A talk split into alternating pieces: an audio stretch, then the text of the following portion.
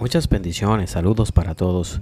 Quiero compartir con ustedes la mejor inversión cuando hacemos de la palabra de Dios tu compañera de vida, porque aprendí a leer la Biblia cuando era pequeño y se lo agradezco en el alma a mi madre porque ella fue la que me inspiró, me enseñó y me alentó a estudiar la palabra de Dios.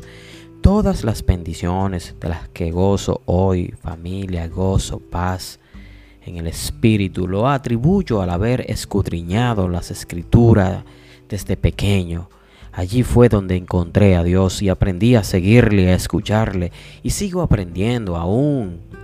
Te animo con todo mi corazón a que leas la Biblia este año. No dejes para otro tiempo. Hoy es el tiempo. Hoy tú necesitas a Dios más que nunca. La palabra de Dios mantiene su promesa de brindar ricos beneficios a todos aquellos que invierten tiempo leyéndola. Y así como nos dice 2 de Timoteo 3:16, toda la escritura es inspirada por Dios y es útil para enseñarnos lo que es verdad y para hacernos ver lo que está mal en nuestras vidas. Nos corrige cuando estamos equivocados y nos enseña a hacer lo correcto. Dios la usa para preparar y capacitar a su pueblo para que haga toda buena obra. A continuación, quiero presentarte siete maneras en que la palabra de Dios puede ayudarte a ser mejor. Primero, la palabra de Dios te mantendrá alejado del pecado. Y es ahí donde nos dice, el Salmo 119, 11. En mi corazón he guardado tus dichos para no pecar contra ti. Segundo, la Biblia quitará tus cargas. Y es ahí donde nos dice el Salmo 119, 28. Se deshace mi alma de ansiedad. Susténtame según tu palabra. El tercer paso es mucho más grandioso. La palabra de Dios guiará tus pasos y lámpara es a mis pies tu palabra y lumbrera a mi camino. Salmo 119, 105. La Biblia te traerá gozo, alegría en tiempo de tristeza. Por heredad he tomado tus testimonios para siempre, porque son el gozo de mi corazón. Salmo 119, 11. El quinto es, la Biblia te guiará a la sabiduría es la fuente de la sabiduría, mis amados hermanos.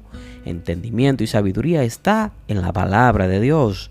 Por eso el Salmo 119, 130 nos dice, la exposición de tus palabras alumbra, hace entender a los simples.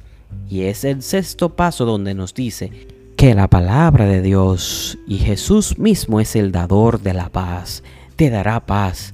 Mucha paz tienen los que aman tu ley y no hay para ello tropiezo. Gloria a Dios, Salmo 119, 165.